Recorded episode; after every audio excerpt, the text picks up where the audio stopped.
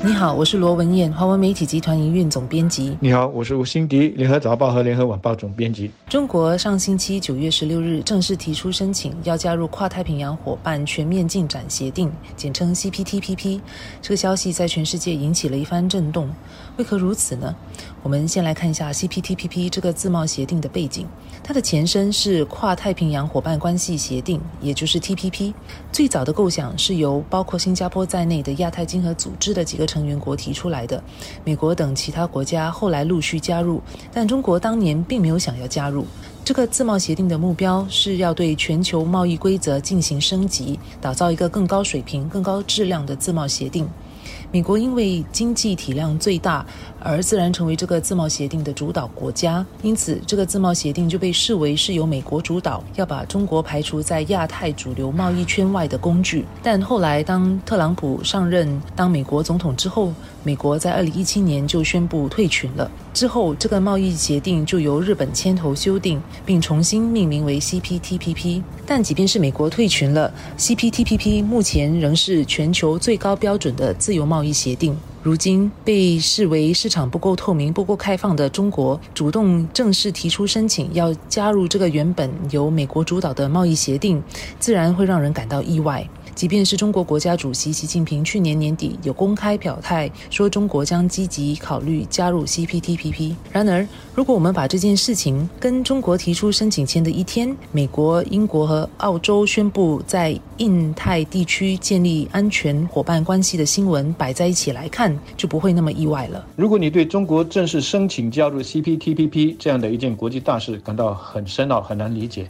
那我这里呢，就尝试用大家比较熟悉的一个概念来讲一讲吧。大家应该都有经验，在微信或者是 WhatsApp 这些社交平台当中，呃，去加入群组或者是朋友圈。那么这些群组呢，有一些是你去召集或者是监理的，有一些呢是你受别人的邀请加入的。群组或者是朋友圈，一般上都有他们的一些目的或者是特色。有一些朋友圈呢是不能够随便拉人加入的，因为有时候在这个群里面讨论的是一些比较敏感的话题，那么大家呢不想说让别的人进来了之后看到你们在讨论的这些事情。比方说，如果你建立的是一个你家人的一个圈，你就不会把你的朋友也拉进来，因为你的朋友不是你的家人，家人之间谈的一些话你不想让朋友知道。那么如果你的群呢其实是要讲某一个人的坏话，那你更没有理由把那个人也拉进群里面，对吗？那么 CPTPP 它说的简单一点，就是一个自由贸易圈。美国呢，它虽然不是发起人，但是因为它的这个经济体量大，它在加入这个群之后呢，就起了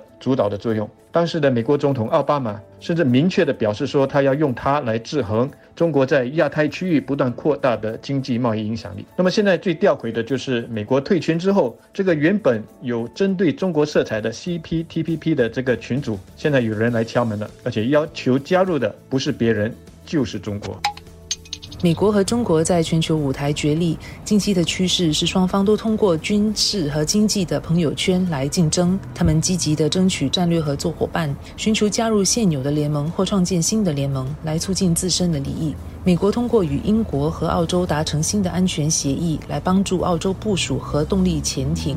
加强了美国在亚太区域的军事力量，就是一个例子。美国用军事来增长它在亚洲的势力，中国就用经济力量来决去年十一月，中国与亚细安十国以及日本、韩国、澳大利亚和新西兰共同签署了区域全面经济伙伴关系协定，也就是 RCEP，在经济经贸方面扩大了它在亚太区的影。影响力。中国这次正式申请要加入 CPTPP，则是想要进一步主动增强它在贸易方面的影响力。虽然 RCEP 和 CPTPP 这两个自贸协定有不少重叠的会员国，但 CPTPP 的会员国范围更广，还涵盖了美洲国家如加拿大、智利等。英国今年初也提出了要求，要加入 CPTPP。如果中国成功加入，将使中国在全球经贸规则中的话语权增强。中国在美国、英国和澳大利亚宣布成立三边安全伙伴关系之后，紧接着就宣布说他要正式申请加入 CPTPP，的确让人有许多的联想。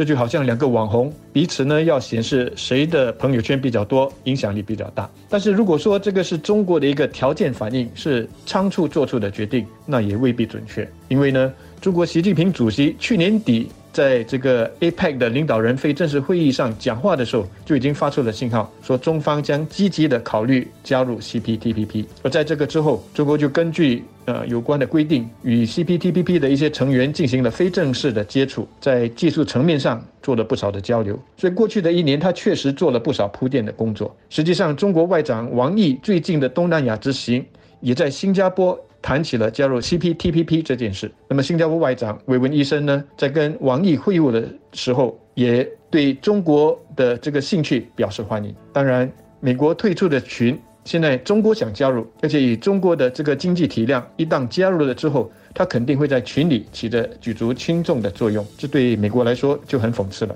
但是以美国现在的国内的民意来说，要他马上也跟着申请。来加入并不实际。特朗普当年未必就是因为单靠反对 TPP 而入主白宫，但是他以很狭隘的这种民粹主义来攻击自由贸易，就在美国国内争取到不少的选民。拜登要在这样的一种氛围之下去争取美国选民的支持，并不容易。无论如何，中国的申请入会肯定会给美国带来巨大的压力。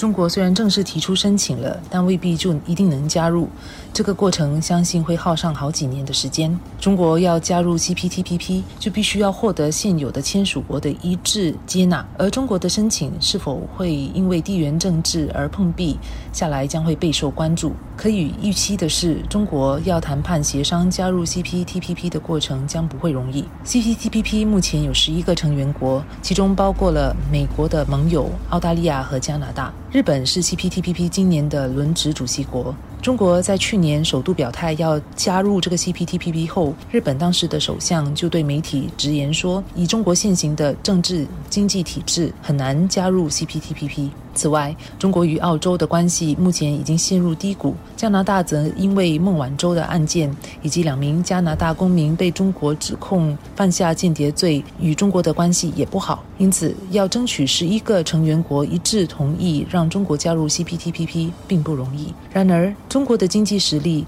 是中国的最大优势。在这场官兵危机之后，各国的首要任务就是要恢复经济增长。而贸易是最快推动增长的方式，CPTPP 能够在这方面给予助力。中国如果加入这个组织，会员国将会享有更好的贸易待遇，必然会增强贸易国的商界和企业界与中国的经贸往来，从而刺激他们的经济增长。这相信会是吸引成员国支持中国加入 CPTPP 的一大因素，也是美国的盟友国不能忽视的一大好处。从新加坡的角度来看，这又意味着什么呢？首先，新加坡和本区域的其他亚细安国家一直在强调的，我们不选边站，而且疫情大国不要来逼我们选边站。那么，如果我们继续的延伸朋友圈或者是群主的这个比喻的话，那么以新加坡来说，我们认为呢，任何的自由贸易圈或者是群主，只要它不是排他性的，都是好的，我们也愿意加入，并且我们也欢迎。那些愿意遵守规则和符合条件的人来加入我们所参加的这些朋友圈。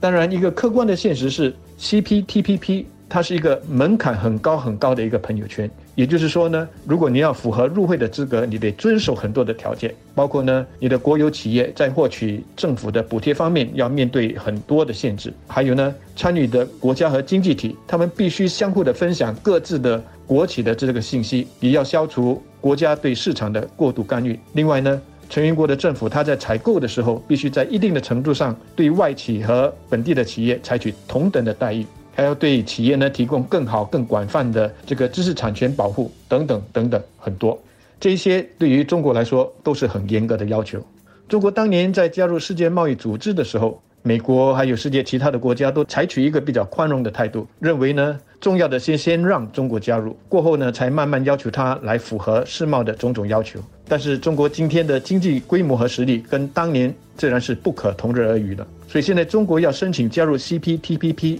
就不太可能享有优惠的待遇了。但是如果中国能够通过，要求加入这个 CPTPP 而倒闭自己国内的这个经济体系，进行更深化的改革，最终符合入会的条件。那我想对中国、对 CPTPP、对整个世界的贸易来说，都应该是一件好事情。换句话说，新加坡应该是乐观其成的。同样的，如果美国的民意最终也是转向而支持美国加入 CPTPP，我想新加坡也同样会表示欢迎的。一个更开放的世界贸易体系肯定是符合新加坡的利益。如果有朝一日，中国、美国都加入了 CPTPP，那它不仅会成为一个最大的自由贸易协定，而且对于世界的持续发展和稳定也将起着巨大的作用。